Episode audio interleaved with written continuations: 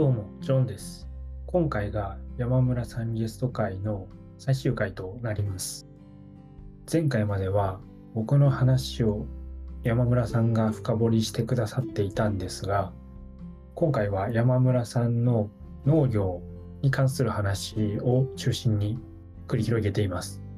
山村さんの農業にかける熱い思いや新規参入の難しさについて語ってくださいました。それではお聞きください。どうぞ。なんか割とその精神的にタフというか、うわ、なんかこれって、で、えっ、と、ね、古典ラジオも聞かれてるってことで、ね、ねあの何度も何度も出てきててと思うんですけど、ね、今やってることが本当の社会善になるかどうかわからんみたいなのあるじゃないですか。はい。で、なんか自分もそう思って、で、そのために、なんだろうな、もう関連農業やってるみたいなとこあるんですけど、あのでも自分の中ではこの自分が農業をやることっていうのはめちゃくちゃ社会的インパクトがでかいと思っているんですね。はい。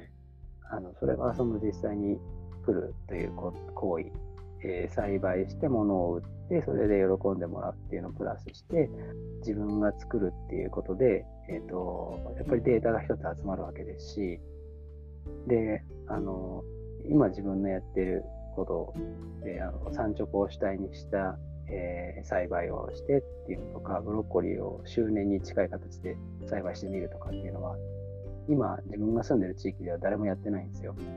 はいはい。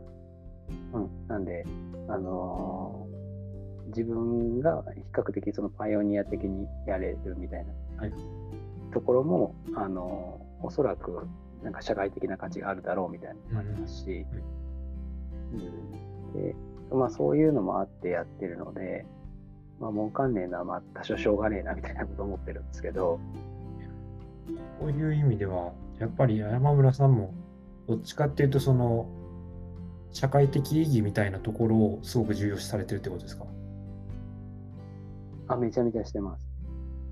あのーそう、そうですね。なんか、そそういう言葉は、それこそ本当古典ラジオで社会善とか、そあのーまあ、ソーシャルグッドみたいな話とかって出てきて、あこうやって言うんだっていうことを覚えたのはありますけど、はい。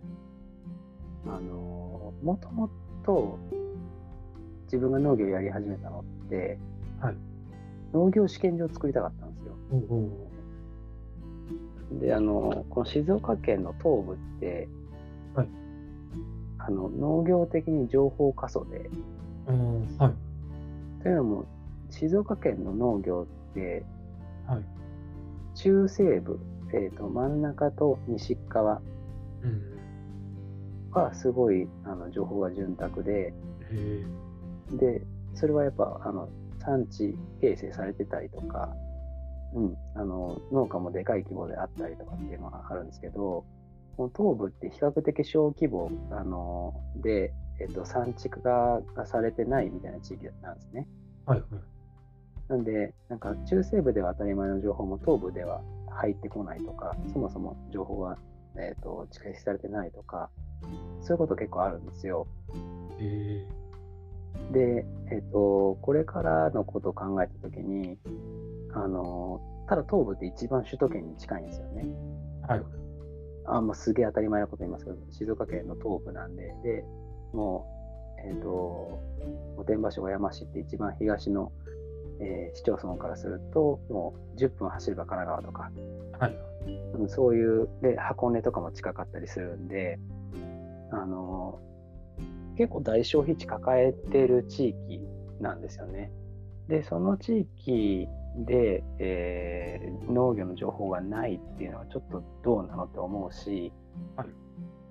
あの、で、自分がその農薬の情報を伝える立場みたいなのでいくと、はい。さっきもありましたけど、あまりにもその西中部の、例えば農協の指導員と東部の指導員でいくと、もうレベルの差があったりとかってあるんで、これは農家やべえなみたいなこと思ったんですよね。あの東部の農業やべえなみたいなこと思って、はいででやるんならちゃんと東部で農業をやって農業の情報を発信できるようなことをしたいなっていう。で、その、えー、と最終形はちゃんと農業試験場のように農業に関する、えー試験をして知見を集積する。はいうん、それがやっぱりその東部の農業、静岡県東部の農業を生かす、えーというか、再活、まあ再っていうか、もともと活性化してないんですけど、それにはもう大事だろうっていうふうに考えて、で、こういうしちゃんと試験とかできる人間がいた方がいいじゃろうみたいな感じで、やり始めたみたいな。このおその静岡県の東部とこのあの、まあ、農業はいの組み合わせっていうのは、はい。どっちが、えっと、山村さんがもともとその静岡県東部に住んでいたから静岡県東部でその社会依然となることをやろうって考えた結果がその農業だったのかもしくはその農業をというのが先にあってそれをやるんだったら静岡県の東部だろうっていうその土地が先なのかそのプロダクトが先なのかでいうとどっちだったんですか？あでもあの、営業のエリアが、あの農薬の営業のエリアがやっぱり中東部っていうところで、あの中部と東部で両方見てたんですけど、はいで、西部もその先輩がやってて、たまにお邪魔したりしてたんですけど、そこでやっぱりその東部やべえなっていう危機感を持ったっていうのは結構先かもしれないですね。で、あの手段として農業をやるっていうことを選んだみたいなのがあります。はいはい。あじゃあ、もともとその、つえっ、と、静岡県の東部で何をやるかって考えた結果がってことですよね。が農業だったってことですよね。そうですね。まあ、もっと言うと、その静岡県東部やべえなっていう、はい。うん、これなんとかせないかんでしょみたいな。あ、そうかそうかそうか。はい。そう、それの方が早いかもしれないです。なるほど。で、あの、もう一つ、その東部っていうところで、あの今、自身に住んでますけど、その妻の実家なんで、で、余計にその、なんだろう、自分はなんか西部、浜松市出身なので、えっ、と、結婚してなきゃ、まあ、その東部放ってきゃいいみたいなのもあったんですけど、はい。うん。やっぱその妻の実家っていうところで思い入れも増えてしまったし、あの仲いい人も増えてしまったし、うん。うん、みたいなところは結構大きいですね。自分に関係、まあ、関係するというか、自分のに関係する土地の、まあ、弱点のところが、を、まあ、どうにかしたいっていう、うん、あってるのか。っていういや、でもそうそういう、そういう感じですね。うん。で、まあそのためにって言ったらあれですけど、多分他の農家さんからしたらめちゃくそ遠回りみたいな農業してると思思われてると思うんですけど、はい。あの、自分は最短距離を行ってるつもりで、うん。うん、あのこの産直っていうとそうもういわゆる少量多品目で細々した仕事結構多いんで農家結構嫌う人が嫌うんですよ。大面積バーっとやってみたいな方が好きみたいな。機械入れてバーっとやあの大面積やっちゃうみたいな仕事が好きな人が結構やっぱ農家って多いんで,、はい。でそうするとそのちまちま例えば一個一個袋に入れてとかそういうの嫌う人も結構いるんですけど、うん。あのでもこのやり方で消費者と最初につながってしまったらあの流通があんまり入らない分一回売れたら売れなくなるってことはほぼないというか、はいはい。うん、流通の影響をめちゃめちゃ受けにくくなるので、はい。うん、結構強いしかつそのさっきの、えー首都圏も近いっていうところでいくと実は結構その、えー、と商売の先っていうのは広いんじゃないかと思ってまして、はいでそれをやっぱ実践するうん。でそういう実践することで新しいというかその静岡県の東部ではあんまりなかった発想の農業を、えー提案するというかそういう意識はあります。そこのもう先陣を山村さんが切るんで、それに対して、この手法を確立したことによって、後がついてこいよっていうことで。ついてこいよってまあ、ついてくるついてこないはあ、うん、あの別ですけど、でもあの自分がこういうやり方で確立できたら、多分新規収納のハードル結構下がると思ってまして、あそうですよねそあ。そういう意味で、はい。あのあ後続がやりやすいというか、やりやすいはず。いうところで、まあ、あの、そうですね。ただ、現状、その、思って、理想はあって、えー道も見えてるんだけども、その、めちゃめちゃ実際は厳しいっていう。うん、うん、やっぱりその農業、あの、天候とか、そういうのも左右されますし、はい。あの、自分の能力にも左右されますし、うん、うん、あの作れば売れるんだけど作るっていうことがもうそもそもで結構難しかったりするので,、はいはい。うん、でかつそのこれまでやったことないみたいなことをやろうとすると、うん、やっぱなかなかハードルは思ってたよりは全然高かったなみたいな感じはありますね。提起されてないですもんね、ノウハウとかが。あないですね。そういう意味で、やっぱり0から1を生み出すのが一番大変ですもんね。そうですね。まあ、あの、とはいえ、本当にゼロってわけじゃなくて、えっと、同じようにやって、えっと、この山頂シュタイン戦っている農家さんもいらっしゃって、はいはい。で、えっと、交流ももちろんあるんですけど、あの、やっぱ地盤、地元じゃない人が、はいえポッと来ては始めるっていうとこは、自分が初めてなので、はいはい。そういった意味では、その、誰でもできるやり方というか、はい。うん、みたいなのをなんか作りたいなみたいなのがありますね。うん。今そこの、あのまあ、誰でもというか、まあ、やっぱそこの新規参入の、あの一次産業への新規参入の部分っていうのが、やっぱちょっとうちの、あの奥さんのお母さんのところを見てても、やっぱ高齢化がすごい気になって、この間ちょっとツイッターとかでもうん。お話しした内容なんですけど、うん。そういう意味で、なんかすごい、あの、一次産業への新規参入者っていうのが、なんかその、すごい素人ながらに、うんどんどん増えてほしいなっていうのが、めちゃくちゃ思いがあって、うんそういうところもなんか、が今、なんていうか、あの、自分の中ですごく気になってるトピックというか、ではありますね、やっぱり。うん今それこそ IT 分野との、えー協業でそのギャップを、えー下げるというかはい。みたいな取り組みもちょっとあって、うん。まあ自分がえっ、と和歌山じゃなくてお隣の三重だったんですけど、はいはい。三重もまあまあみかん作ってるところがあるんですけどやっぱり人がいない中で例えばみかんのうん。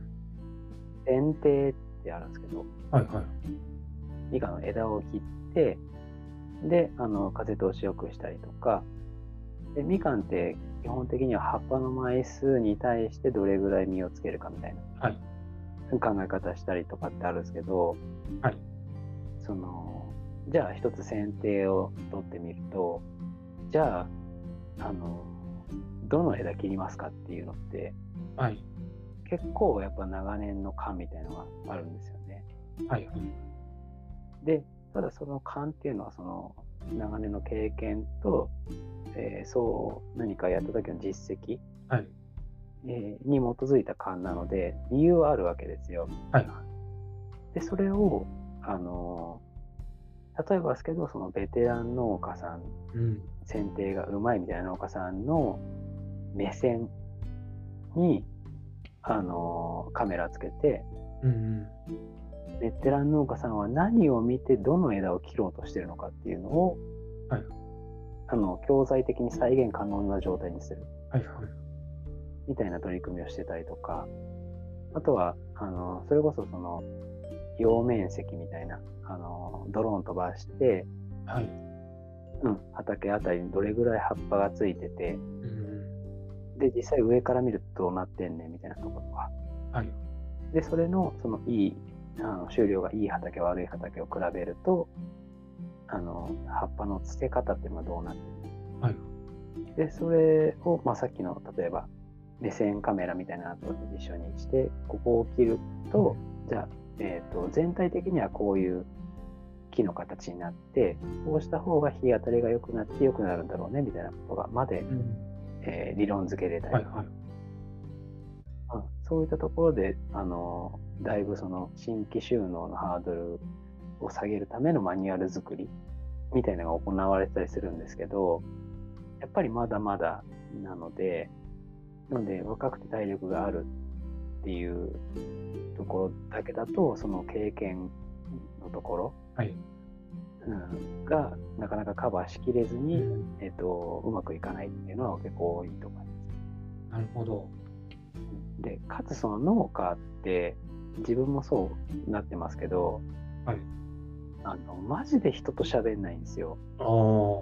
はいはい。喋んない時って、はい結構黙々と単純作業することがやっぱ多いので、はいそうすると言語化能力高くないんですよああ、なるほど。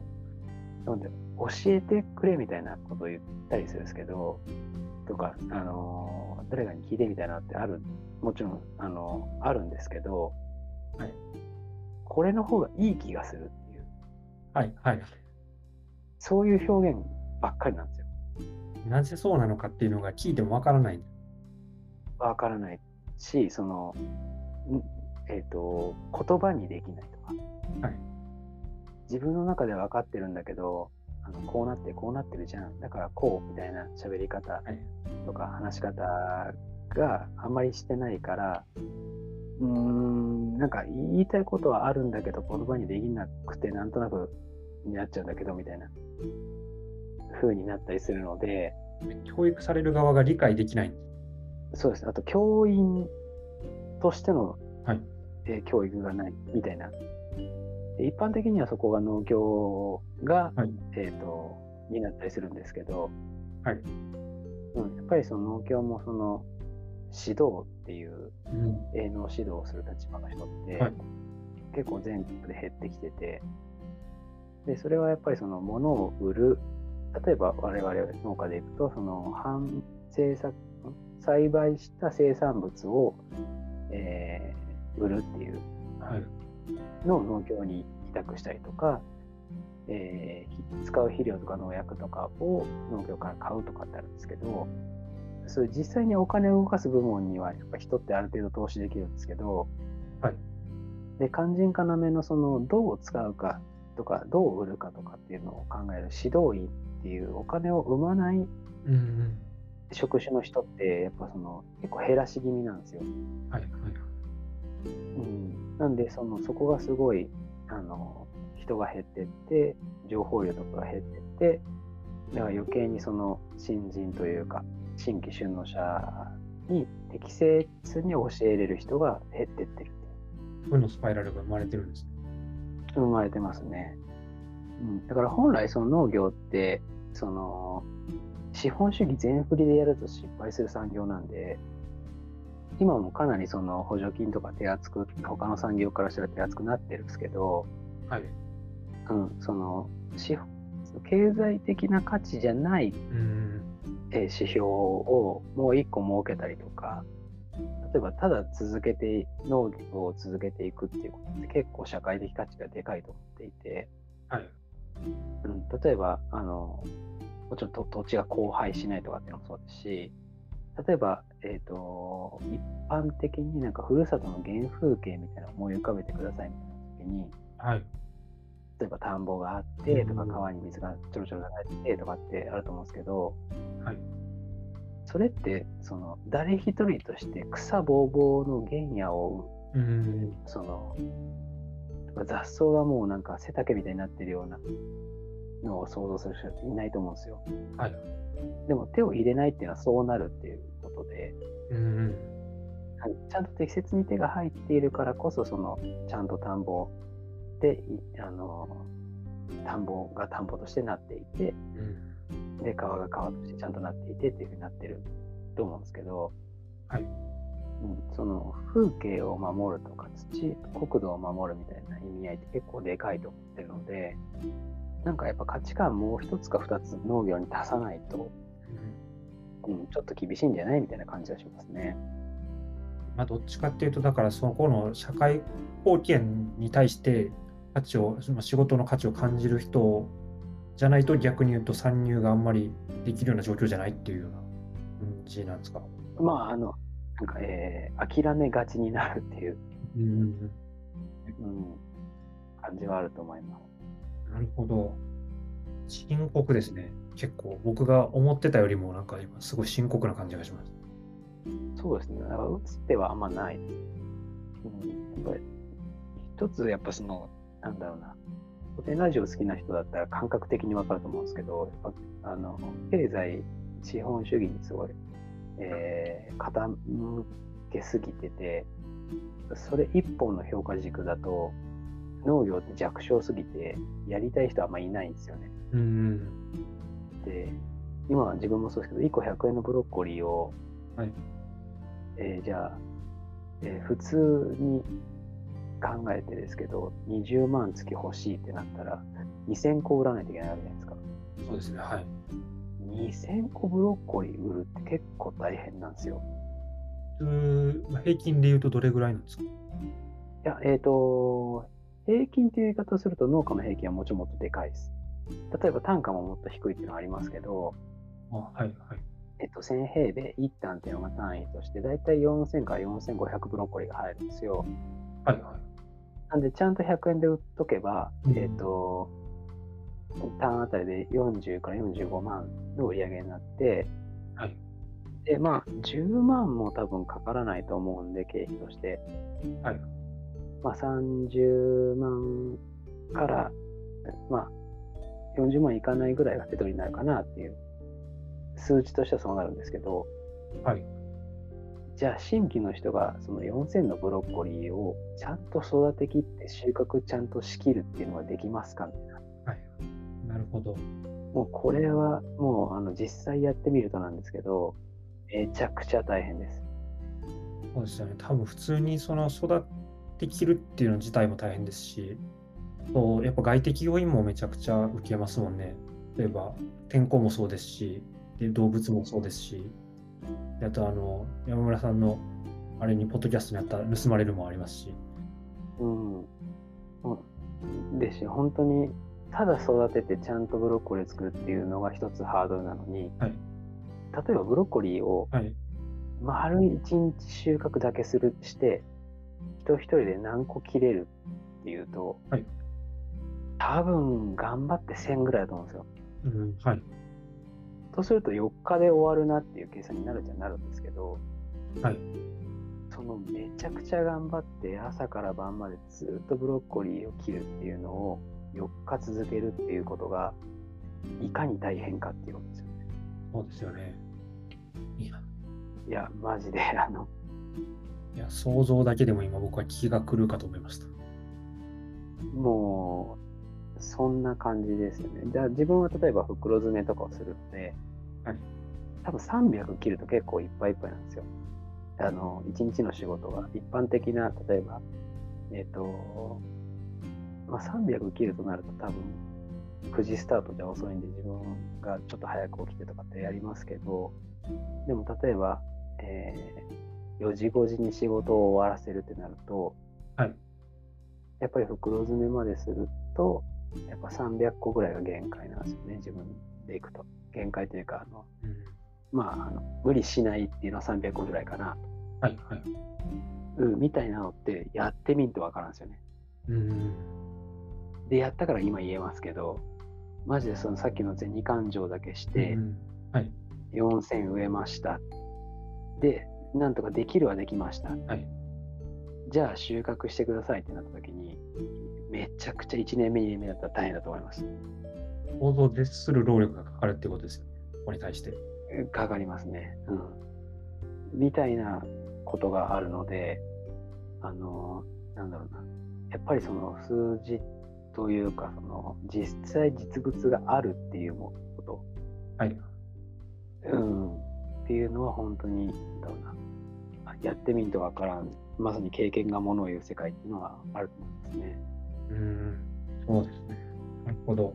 で実際は例えばブロッコリー収穫して市場に持ってってっていうのが一番その農家的に、えー、と市場とか農業に持ってってっていうのが市場あの農家的には一番手間がかからない形ですけど例えばそれ、えー包丁でパンパンって切ってで箱詰めしてとかはい。っていうのであの決まった形で箱箱詰めしたりとかっていうのはありますけどじゃあどこまで運ぶかとか往復どんぐらいかかるとか、そういう時間ももちろんかかってきますし、で、あの、大きさで揃えて規格に合わせて、えっ、と、詰め直すとか、そういう作業が入ってきたりするんで、うん、本当にその、なんだろうな、机上の空論で、じゃあ1個100円でしょ？じゃあ、えー、3000円だったら30万かとか、はい。そう、それはそれで別にいいし、あの頑張ればいいんですけど、はい。じゃあできるかできないかって言ったら全然別物ですね。うんやっぱ現実的に実際に手を動かした上では、その基準の空論通りはいかないってことです。いかないですね。で、これを実感する間に、はいやっぱ平気で1年、2年経っちゃうので、そうすると、やっぱそのどんどんどんどんその資金が底をついてきて、諦めざるを得なくなるみたいそこの、そこに至るまで体力が持たないってことですよ。ありますね。なるほど。だから思ってる以上にちゃん、なんていうか、下準備の段階からかなり綿密にしとかないと、結構資金的な意味でも、あの余裕がないというか、体力が続かないというか。いやそうですね。と、あとはその、うん、もうまさにその体力が続かないって資金的な意味もそうですし、自分のその本当の体力っていう意味もそうですし、やっぱそこでなんか心に来るのは、自分の体がやっぱ悲鳴を上げてて、それでもいかにはいかんみたいな。はいうん。これはなんか社会人なら誰もが1回ぐらいはあるかもしれないですけど、なんかそれをずっとやらにはいかんの農業ってみたいなうん、のはやっぱり結構精神的に来ると思います。そうですよね。それは確かに精神的にきついですよね。いや、めちゃくちゃ深刻じゃないですか。でしん結構深刻じゃないですかね。なんで、多分近い将来、その高齢化で、ジョンさんちの、えっ、と、みかんもってのは、実際そうなるかもしれないですけど、じゃあ誰がやるの？なった時に、後継ぎがいないとかっていうのは本当に普通にあり得るというか、今あり得てる現象ですし、じゃあその後継ぎ、はいえーを育てようっていうのもなかなか、むえっ、と、そんな簡単ではない。なるほど。まあ、逆に、はいななので国の方でやっている施策とすると,、えー、とそのちゃんと修行をさせて先輩農家とかその、えー、と地域のリーダー的な農家さんとかのところに修行に行ってその間の、えー期間例えば2年修行に行ってくださいその間月10万は、えー補助金というか補助を出しますよとかそういうことをやってたりします。こういうところもやっぱりちゃんと活用していかないと、なんか本当にもうなんか情熱だけで入っても無理な世界ですね。あ、マジで無理だと思います。で、かつ、その、やっぱりこう、こんだけ物価が上がってて生活コストが上がってるとなると、はい。じゃあその10万ってななんとかなんのみたいな話にもなりますし、そうですよね。例えば、その結婚されてて奥様が働いててとか共働きで、じゃあ自分の補助金10万と奥さんが働いてて10万で20万とか、うん。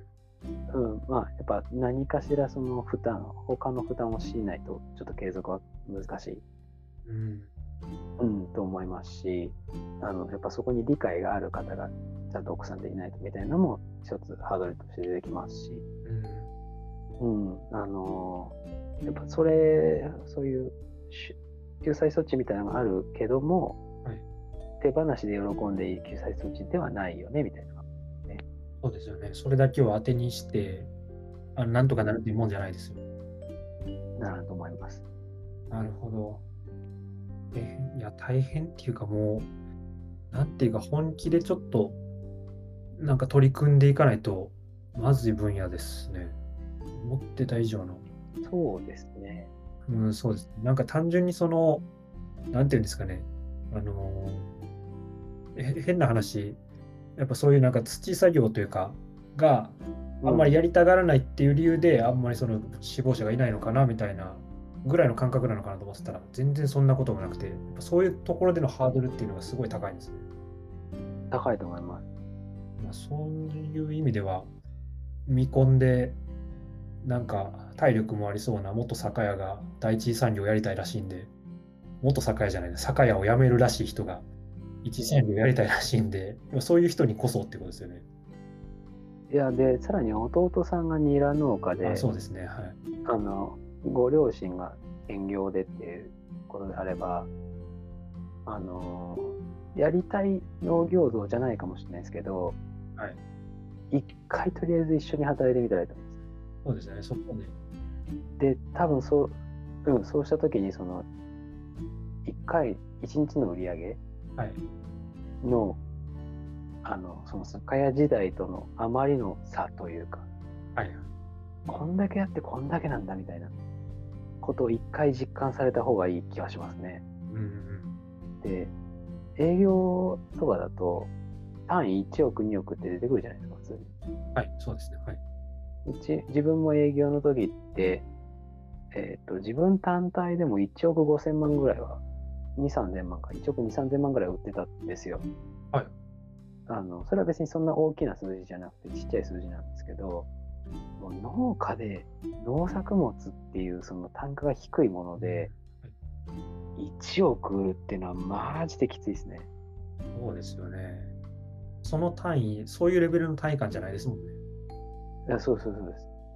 で、まあもちろんそのじゃあ出費というか支出の方がそのそれほど大きいかって言ったらそういうことでもないっていうのはありますけど、はい。でもそのやっぱ生活するっていうコストってほん結構やっぱこの上がってるのって農家には本当に厳しいですし Spotify のプレミアム会員980円それはブロッコリー10個売らないといけないんですよみたいなうんでじゃあその価値ありますみたいなのってやっぱりそのまあ今 Spotify 別にプレミアムはどうでもいいですけど、はい。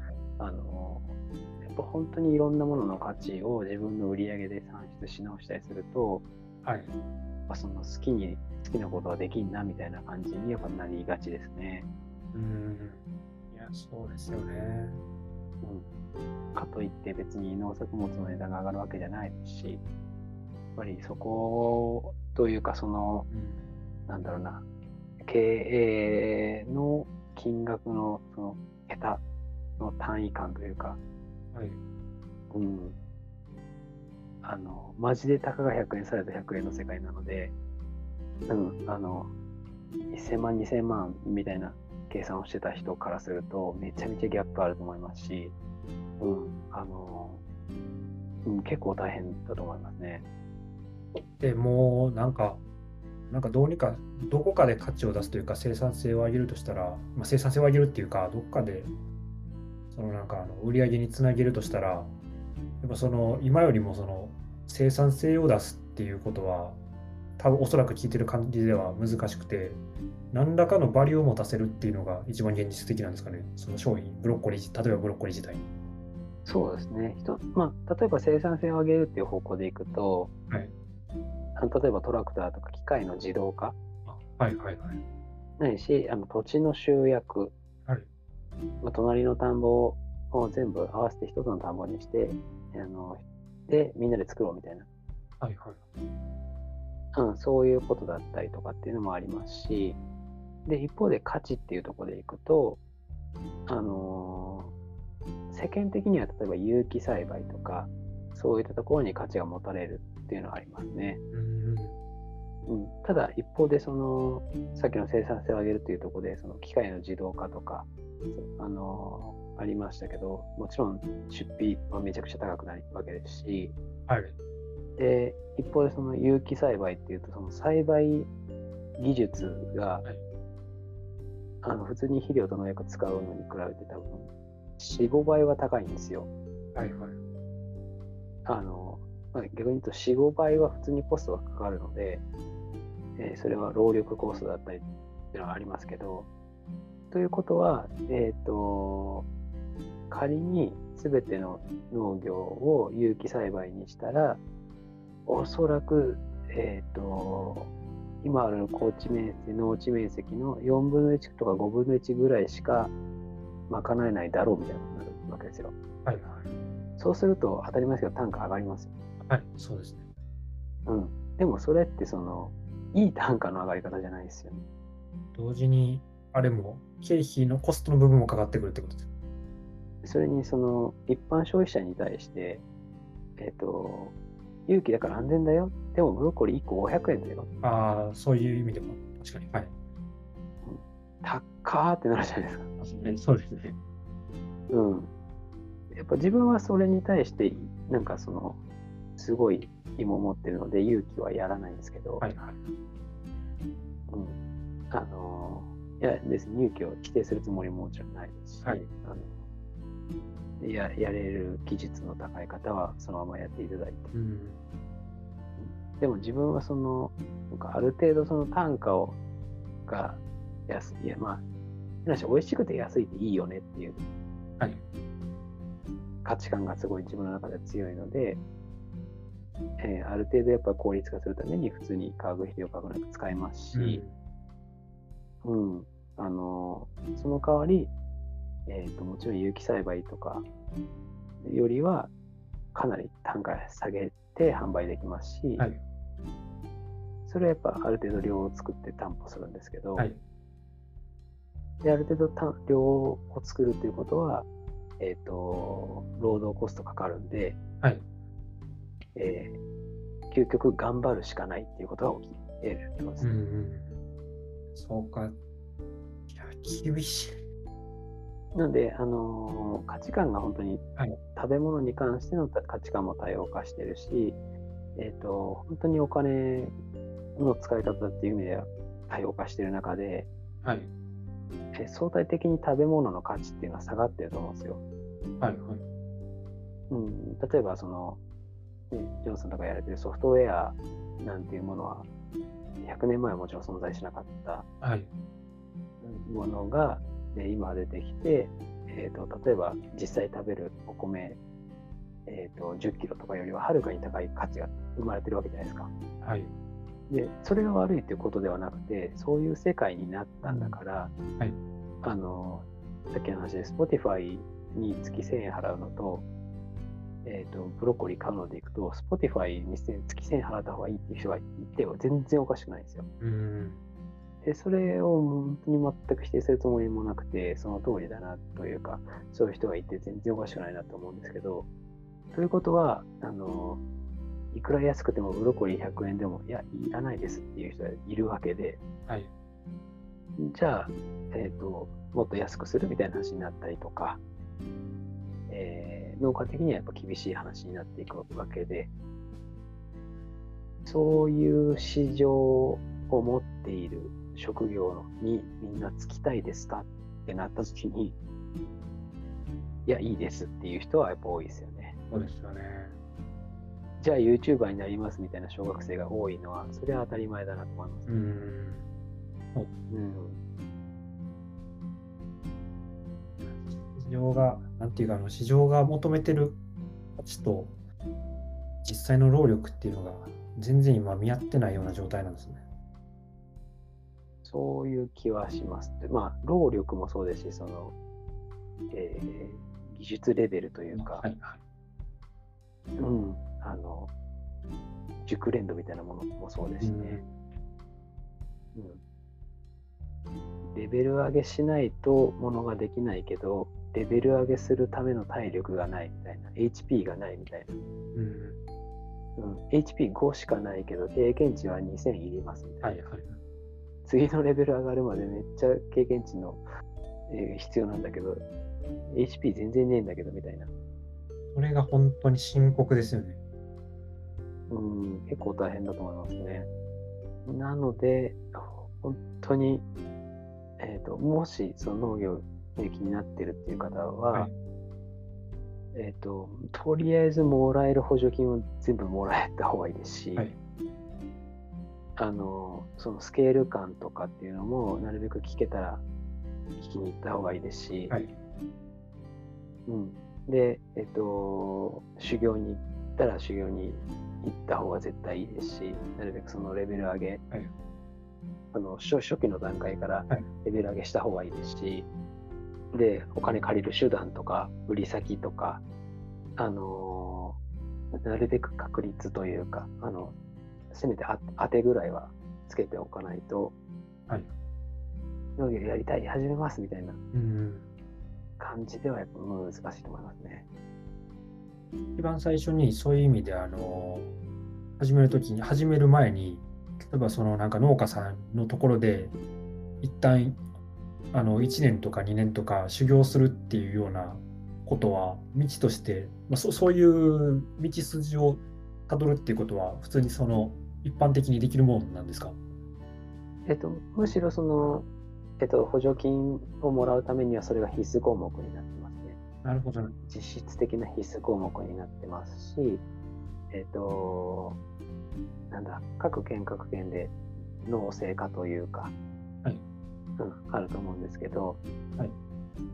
うん、やっぱりあのある程度そのこういう農業の形がしたいとか、こういうふうになんかこうやってみたいとかってなったら、それに近う近い農家さんを紹介して、ここでちょっと修行してきたらみたいな。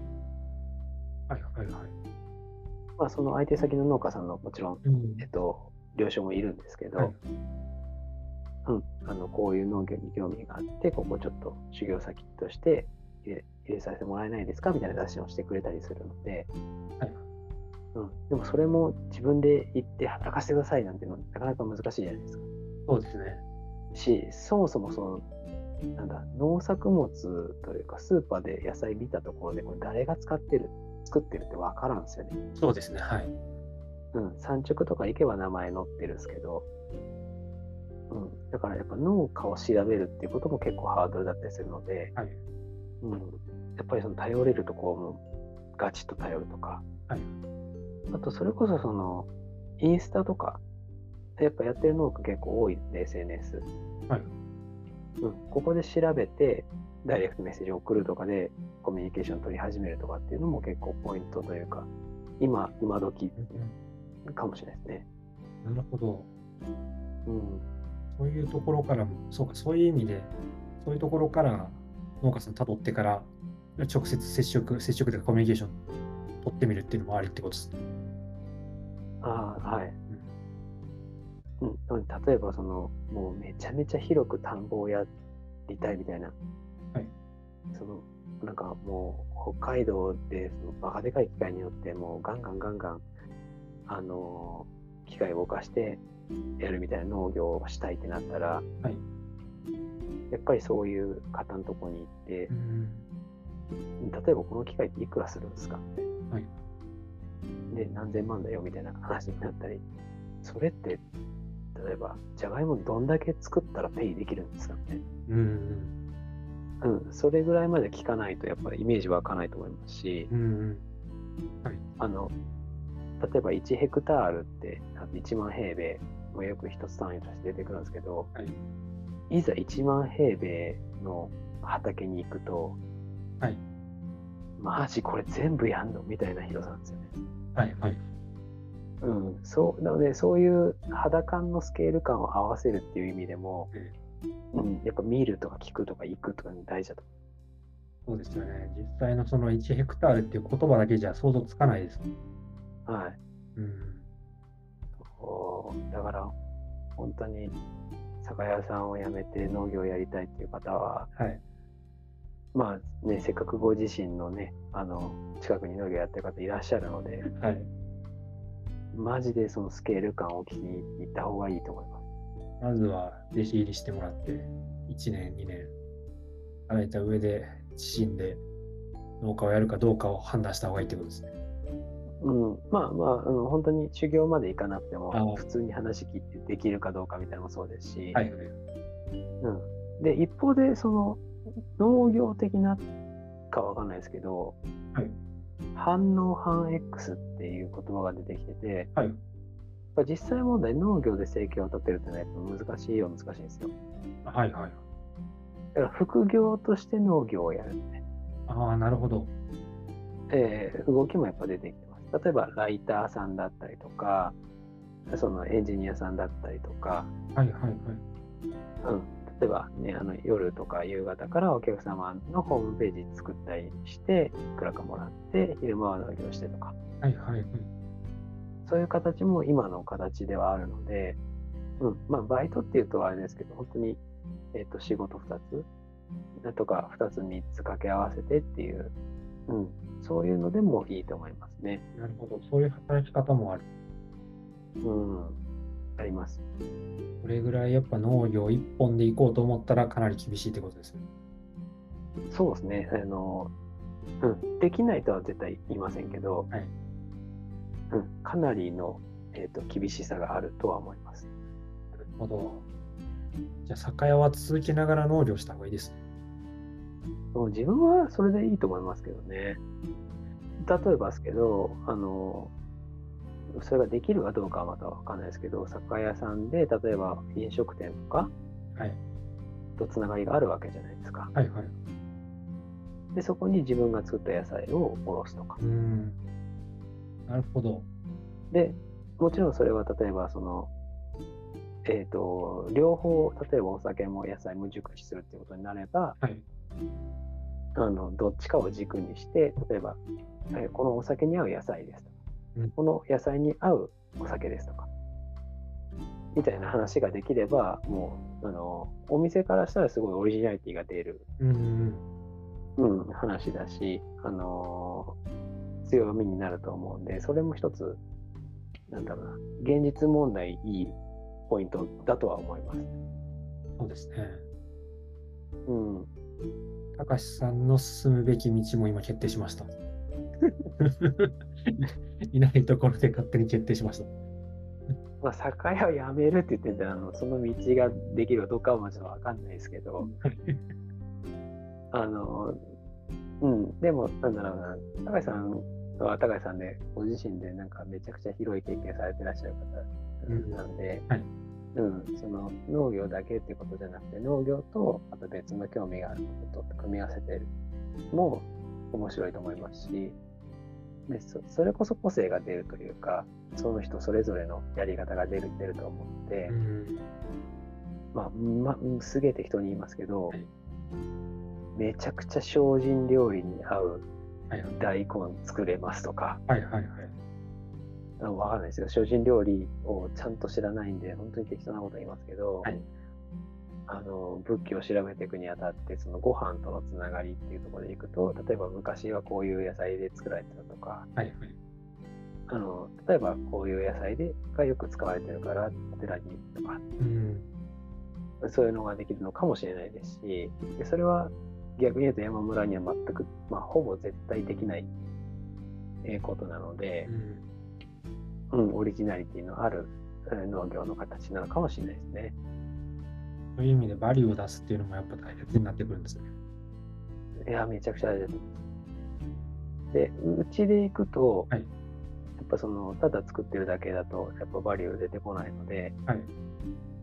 例えばインスタで、えっと、なるべくその興味を持ってもらうとかもそうですし、はいあの、例えば今な生ゴミをなるべく堆肥にして畑に還元しようみたいはいはいはい。なことを、まあ、少なくともうちはやってるんですけど、はいでそういうことを例えばインスタで上げたりとか、うん。うん、でこういう取り組みしてますみたいな。で、なるべくその人から残ってもらいたい農家と思われる、うん。うん、ことを考えたりっていうのをしてますね。なるほど。うん、例えば、その、毎年あるんですけど、学校給食で地元の野菜を使うみたいな話の中で、はいはい。じゃあ子供たちに授業をやってくれとか、人参の作り方の授業をやってくれとか、うん。はい。そういうのを自分行ったりしますし、食育みたいな。うん。うん。なので、なるべくその農業本ちゃん以外の仕事というか、広報的な仕事だったり、はいうん、あの教育的なところ、仕事だったりっていうのもなるべくやるようにしてます。農業、ただ単純な農業へのその情熱だけじゃ無理っていうのはすごく伝わってきました、今。今回の話で。いやそうなんで、自分は、なんだろう、さっき、っていうかもう、あのジョンさんの話の時に戻しますけど、先生向いてるんですよ、多分。ーはいはい。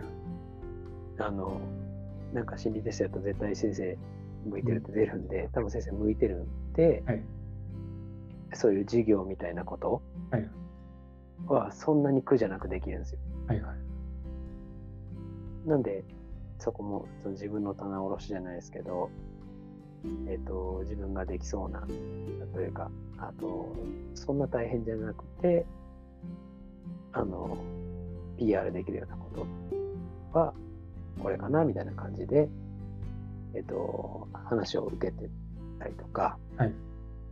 うん。あの、去年とか、と高校生に話したりしたんですけど、はい。地産地消って何のためにやるのかっていうのを農家の目線から言います。うんうん。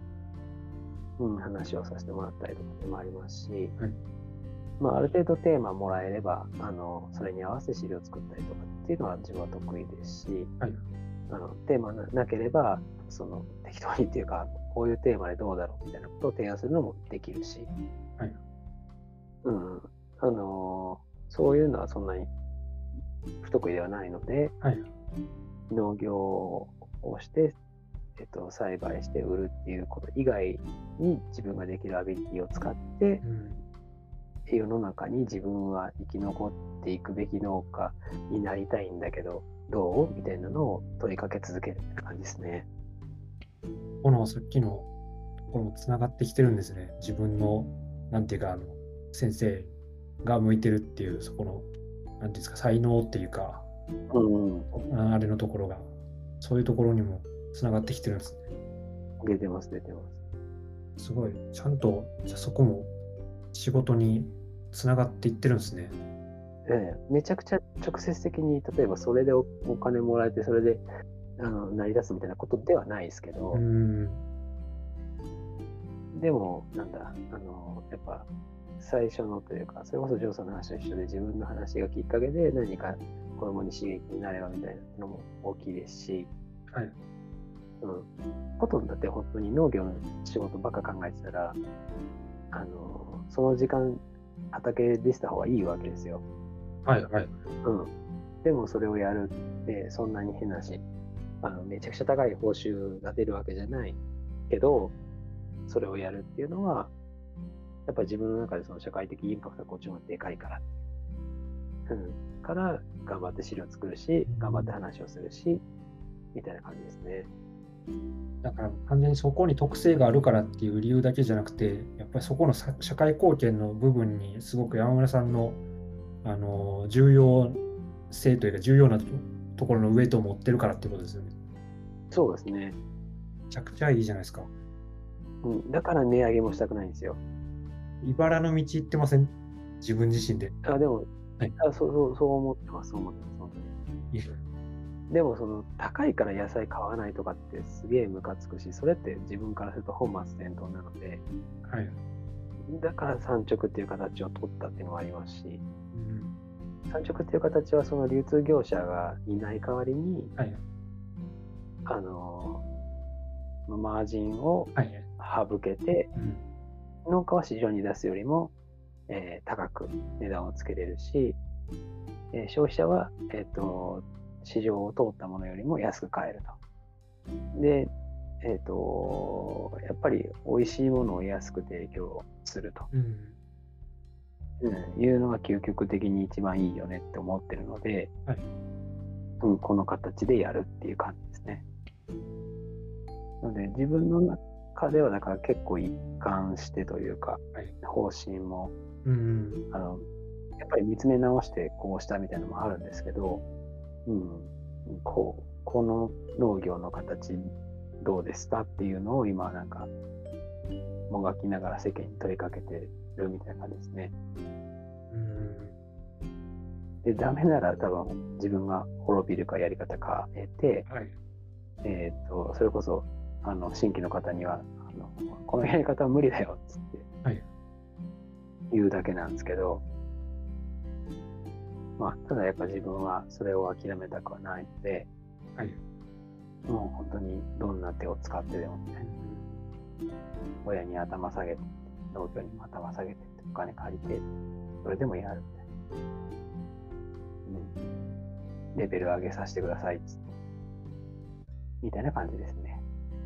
じゃあ、自分の信念を貫くために、茨の道進んでるっていうのが、いや、でも本当に、なんていうか、やっぱそういう、いや、僕も多分その、根本的なところでやっぱそういうタイプの人が好きなんだと思うんで、いやめちゃくちゃ応援したいです。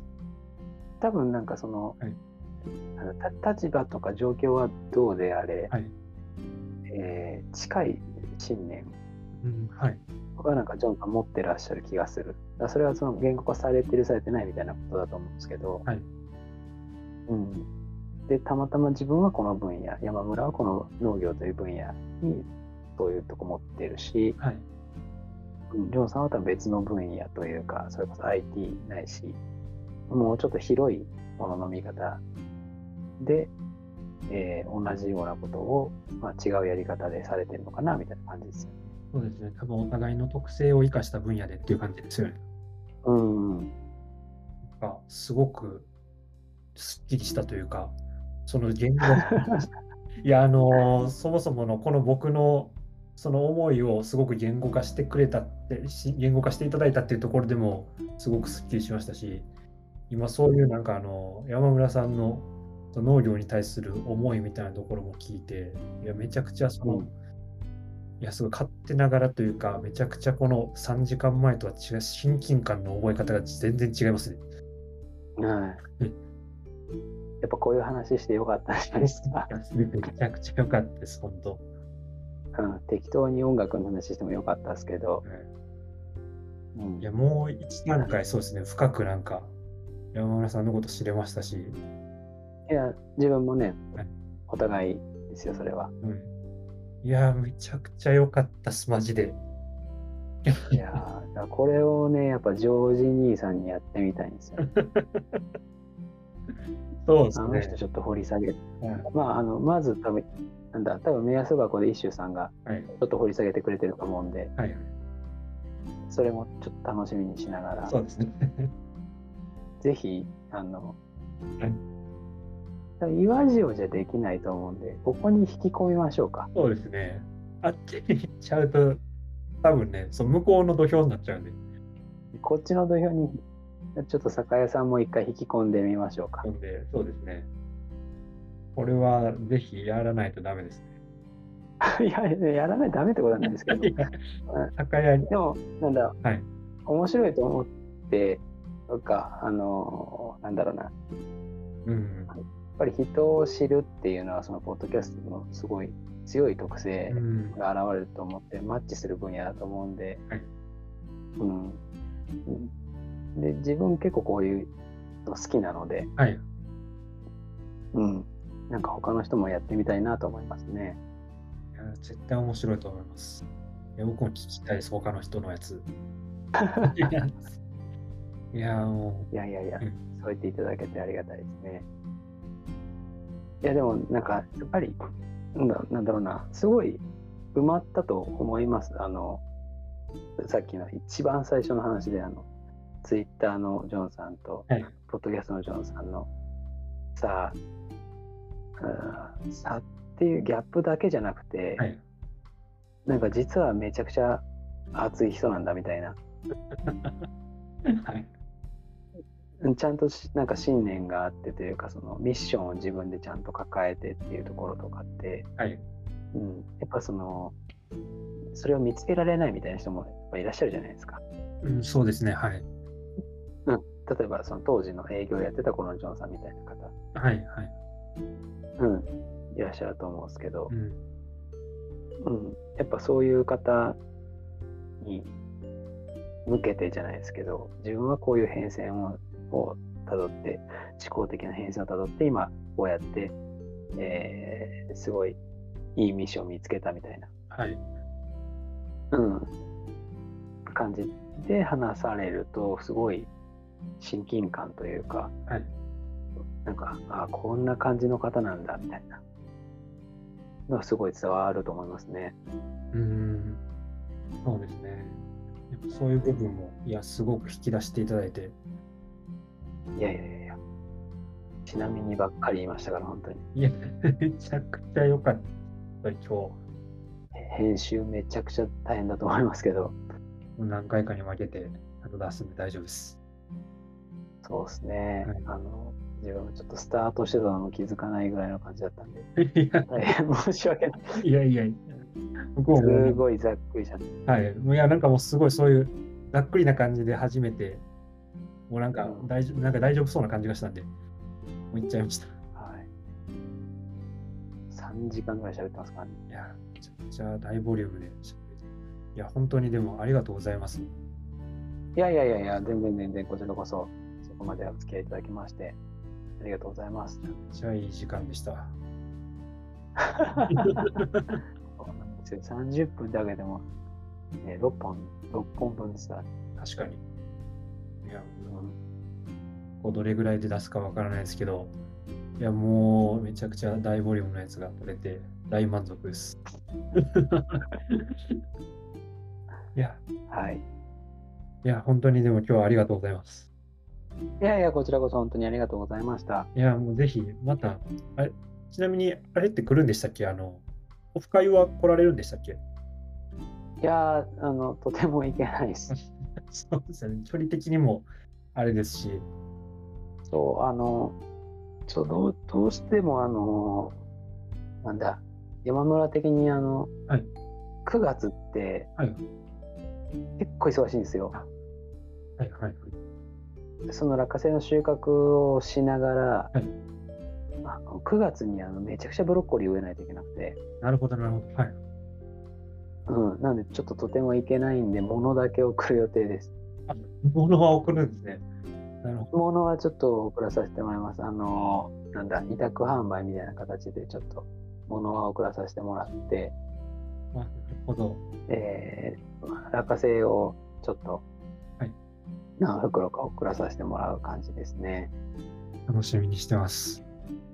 うん、で、一応、はい。それとは別で、販売用とは別で、はいなんかあの皆様のちょっと差し入れ的に、あのー大塚さんになんだおつまみ的に茹でたものをちょっと、はいはい。えー作ってもらうためにちょっと提供しようかなと思ってるので、えー、はいはい。なんで、あの、ちょっとその、自分はいけないけども、はい自分はこういうものを作ってますみたいな。魂が来るわけです。うん。いくと思います。わあ、なるほど。いや、その、あの、ピーナッツもすごく、ピーナッツじゃないな、あの、落花生もすごくあの楽しみですし、いやぜひまた、あの、山村さんともあのお話ししたいし、いや、もう実際にもお会いしたいなって思います、本当に。あありがとうございます。いや、まあ、ちょっと今回はあれですけど、じゃあ、ちょおはお話はまたいつでもできるんで、あ、そうですね。もうですし、あのーね、プラスで誰か一人呼ぶみたいなもんできるでしょうし、はい。ぜひやりましょう、うん、これは。はい。逆に、なんだろう、自分はね、こう話すことはできますけど、こういう場を作るっていうのは、とてもできない人間なので、はい。でその Discord でチャンネル作るとか、はいはい。うん、で、あの、ね、あの、やらないっていう言い方が強いですけど、編集するとか、はい。はい。やらないっていう言い方になっちゃった方が正しいんですけど、はい。あの、じゃあそれ、こうやって長く話させてもらったのを細切れにするっていうのも、今じゃあ自分できるかそれできないので、はい。うん、そこはそんなに、なんなんでしょう、本当にお互い様ですね。うん。ありがとうございました、こうやって作ってもらって。いえいえいえ、僕もこうやってナレッジを貯めていって、どんどんちょっと編集技術も、いや、アップしてるかどうかわからないけど、うん。はい、やれることは増やしていきたいんで、まあ、あの、ぜひぜひ。はい。またぜひぜひ、おしゃべりもしましょう。うん。ぜひお願いします。はいすいません、めちゃくちゃ長い時間お付き合いいただいて、いやいやいや、はい、ありがとうございました。うん、こちらこそありがとうございました。がとうございます。じゃあ、またおしゃべりしましょはい。う。はい。